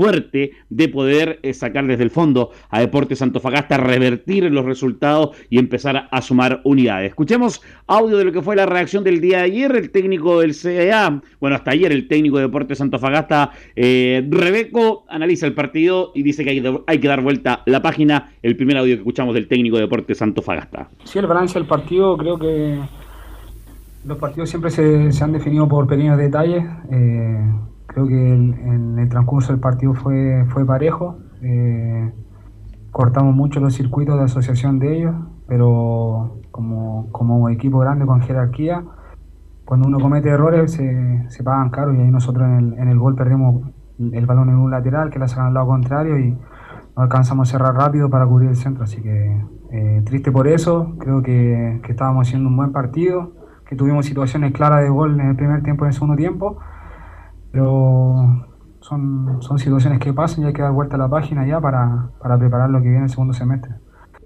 Segundo semestre que lo decíamos, va a ser bastante difícil para Deportes Antofagasta. Pregunta de Belén Hernández también. Preguntó esto de cuál es la sensación de terminar colistas de este torneo en la primera rueda del torneo. Escuchamos a Redeco. Sí, triste obviamente. Eh, teníamos la esperanza de, poder cerrar esta, esta fecha saliendo de los últimos lugares ganando la Católica. Eh, creo que tuvimos una gran chance para, poder salir de, esta situación, pero lamentablemente no, lo pudimos hacer. Y como digo, creo que, los partidos se, han definido por detalle y en este caso no, nos tocó perder, así que eh, triste por eso, pero con, con mucha esperanza de que vamos a seguir trabajando para salir de esta situación. La última del técnico de Deportes Antofagasta dice que hay que generar, generar más, ser protagonista y respecto también del nuevo técnico de la escuadra Puma. No, creo que dentro del, análisis eh, tenemos que generar más situaciones de asociación dentro del campo. Creo que, que tenemos la herramienta los jugadores para poder eh, proponer un juego más de, asociación que, directo. Creo que nosotros pudiendo combinar esas situaciones que nos generamos dentro del campo, eh, vamos a resaltar mucho más el segundo semestre, ser un poco más protagonista en base al juego y seguir fortaleciendo nuestra, nuestra idea como club, que son las transiciones rápidas, tenemos jugadores muy hábiles adelante y, seguir trabajando en esa línea. Creo que, el técnico que llegue tiene, tiene un buen cuerpo técnico, que, conoce a los jugadores, que, que trabajan bien, así que si él encuentra apoyo en nosotros, lo vamos a sacar adelante. Ahí está. Eh, respecto allá al proceso final que termina Rebeco, ya va a llegar el nuevo técnico de Deportes Santofagasta, asumiendo, esperando ya a fines de esta semana o quizás el inicio de la otra, eh, lo que va a ser este receso de dos semanas para poder ordenar la parte final de este Deportes Santofagasta que tiene Pedro, perdón, ¿Hay, nombres, se dan nombres que pueden ser el próximo técnico de Antofagasta o no? De no mediar nada, de no mediar nada, y como lo decía Juan Manuel Asconzabal, debería volver a la banca de Deporte Antofagasta y debería ser confirmado entre hoy y mañana el regreso del Vasco que estuvo eh, a fines de la temporada 2019, inicio del 2020, y llegaría nuevamente a ser el técnico de la escuadra del CDA. De no mediar nada y la información que nosotros tenemos hasta el momento para lo que es este nuevo técnico que ya estuvo y que espera salir desde el fondo con la escuadra de Deportes Antofagasta, situación que lo va a tener en presión la escuadra sea. Se espera que salgan jugadores y que no estuvieron a la altura, eh, modificaciones y un detalle también que, salió la noticia el fin de semana respecto a este dinero de la venta del club de, la venta del canal del fútbol en su momento CDF hoy TNT, eh, Deportes Antofagasta no recibió esos 3 millones eh, de dólares, ¿ah? porque la corporación demandó la retención de ese dinero hasta que no se aclarara la venta de la escuadra del CA. Recordemos que salió la demanda a favor de la sociedad anónima, se aclaró que la venta del Club Deportes Antofagasta fue de manera correcta, sin problemas, sin dificultades. Y eh, ahora Deportes Antofagasta reclamó a la NFP ese dinero. La NFP respondió que las lucas no están. Y hay un tema que se viene a largo, porque es bastante dinero que estaría Deporte Antofagasta exigiendo, en este caso Jorge Sánchez, y de llegar, ojalá, se invierte también en, buenos refuerzos, estos tres que podrían llegar al Club Deportes Antofagasta. Esperemos que Sánchez no solamente se quede con el dinero de él, sino que lo invierta en lo que va a ser esta parte final del torneo y que lo requiere de manera urgente. Deporte Antofagasta a salir desde el fondo. Más que pensar en una opción de clasificar algo internacional, pensar en que mínimo quede en el puesto 12 para respirar y no descender en este torneo 2022, eh, muchachos. Ok, gracias Juan Pedro, la seguimos en la semana. Abrazo tremendo, buena tarde. Ahí está Juan Pedro Hidalgo con la información de Antofagasta. Vamos con el rival, con la Católica que ganó un partido importante eh, ayer y vamos con el informe de Belerán. muy buenas tardes, Velus. Muy buenas tardes a todos los que nos escuchan hasta ahora. Claro, ayer vivimos un partido entre la, entre la Universidad Católica y Deporte de Antofagasta, una, una universidad católica que necesitaba ganar, necesitaba los tres puntos y logró conseguir el, el, objetivo que, que tenían ahí a corto plazo eh, mediante un, una jugada de, de cabeza de, Diego Valencia en el área chica y que pudo marcar el 1 a 0 y el 1 a 0 final que puso en, este partido, donde logró conseguir la segunda victoria de, esta segunda era de, Ariel Holland ahí al mando de la franja. Un partido importante y que logró, eh, bueno, que lograron subir al décimo puesto con, y quedaron con, con 19 puntos la franja, un partido que, vivimos allá sin público, eh, por, por esta sanción que, que impuso el Tribunal de, Disciplina, por, por, los incidentes que ocurrieron en el duelo ahí ante, ante Colo Colo, pero sí habían niños e integrantes del, del, fútbol, del fútbol formativo, bien digo, de, de, los cruzados, ahí en la, en la tribuna Sergio Livingston, que pudieron ahí apreciar y disfrutar este, este partido, con bastante frío había que, hay que decirlo, hacía bastante frío anoche en, San Carlos de Apoquindo. Y em, pudieron también apreciar el debut de, Nicolás Peranich bajo los tres palos en el arco ahí de, la franja, que debutó por la, por la suspensión por tarjeta amarillas de Sebastián Pérez y em, tuvo un correcto partido, tuvo, logró mantener el arco en cero ahí con tapadas importantes al cuadro al cuadro visitante. Y respecto al análisis de, de este partido, Ariel Holland habló en conferencia de prensa y mencionó Hoy merecimos ganar y creo que la diferencia debió haber sido más amplia. Hoy creo que merecimos ganar y que la diferencia debió haber sido más amplia en el resultado porque generamos situaciones de gol, tuvimos pasajes de buen fútbol y también tuvimos pasajes donde por ahí no, no estábamos del todo precisos, pero por suerte en esos pasajes el rival no, no, no emparejó el juego y, nosotros pudimos aprovechar y, creo que si hubiéramos estado más finos en la definición hubiéramos hecho algún gol más. Pero lo más importante de esto es ganar, hoy había que ganar y bueno, de, de los tres partidos que jugamos en el campeonato, pudimos sacar los seis puntos de local, que eso es muy importante, hacernos fuertes en casa como históricamente el club ha sido y tratar de, con este esfuerzo que han hecho los jugadores, valoro mucho el esfuerzo que hicieron los jugadores porque no es tan fácil poder ajustar detalles solamente con video y con lo poco que pudimos hacer en esta cantidad de partidos. Respecto a cuán importante era conseguir ayer los, los tres puntos, en, casa y cerrar este, esta primera rueda con, con una victoria, porque claro, la Universidad Católica venía en el puesto décimo segundo, venía más, estaba mucho más cerca de, de, la zona de descenso que de, de, los primeros lugares.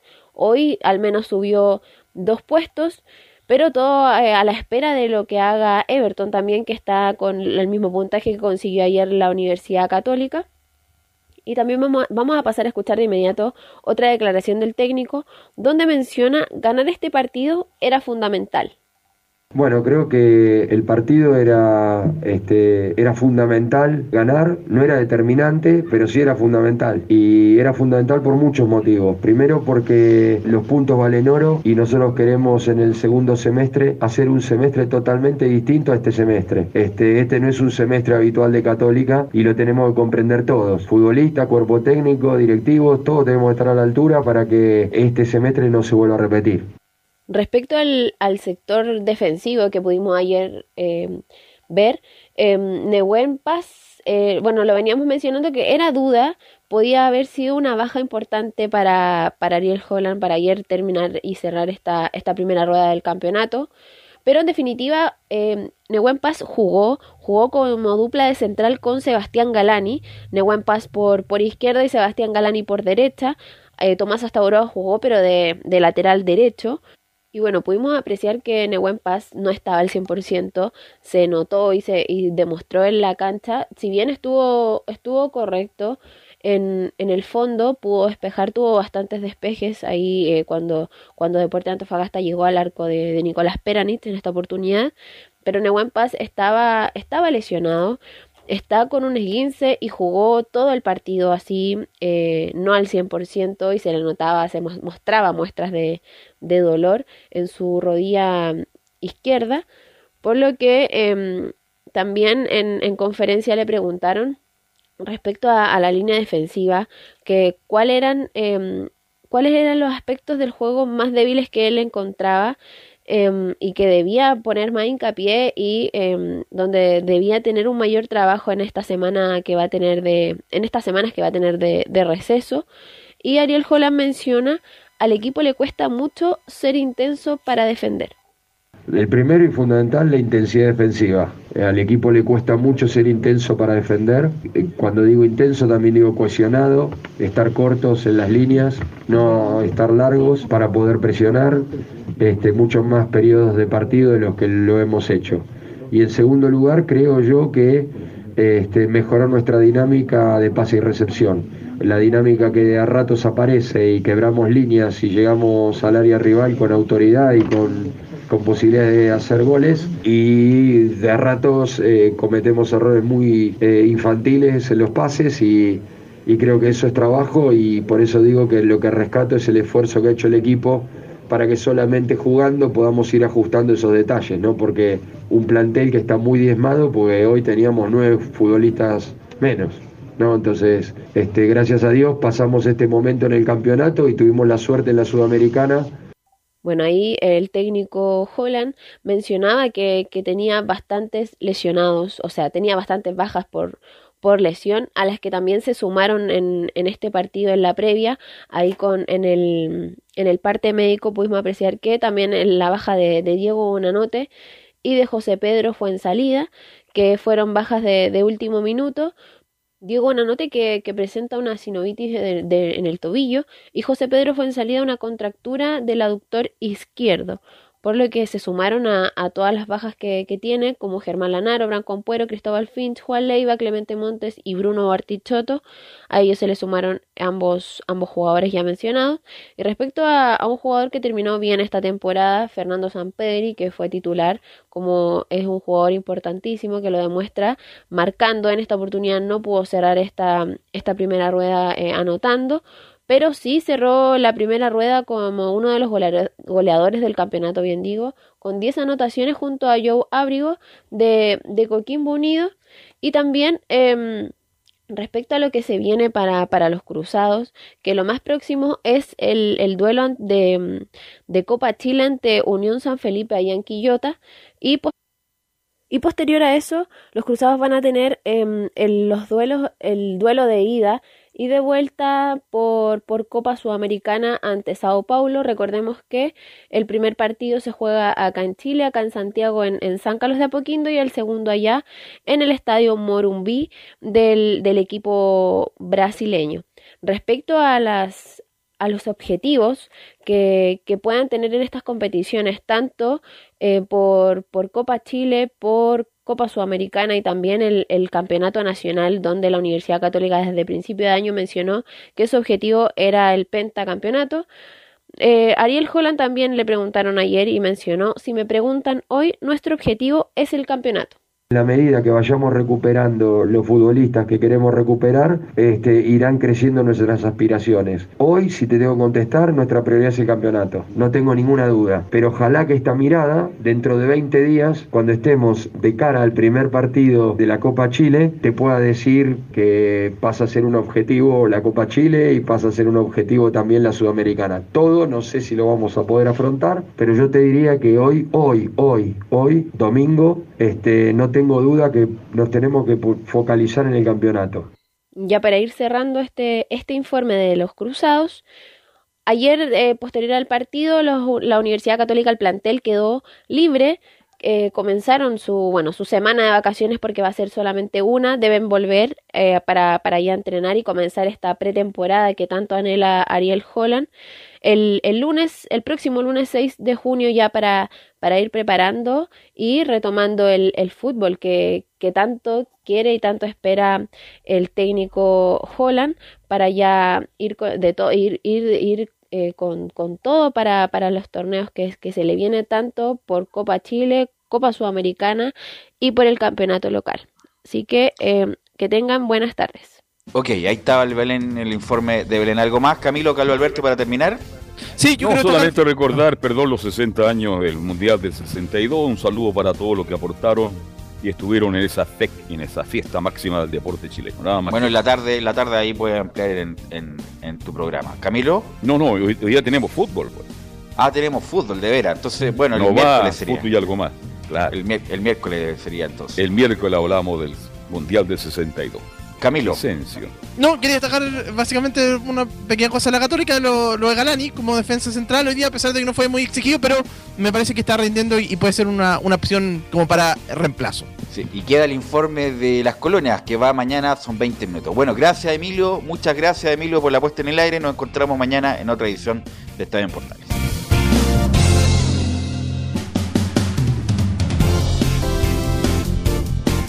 Fueron 90 minutos con toda la información deportiva. Vivimos el deporte con la pasión de los que saben. Estadio en Portales fue una presentación de Ahumada Comercial y Compañía Limitada. Expertos en termolaminados decorativos de alta presión.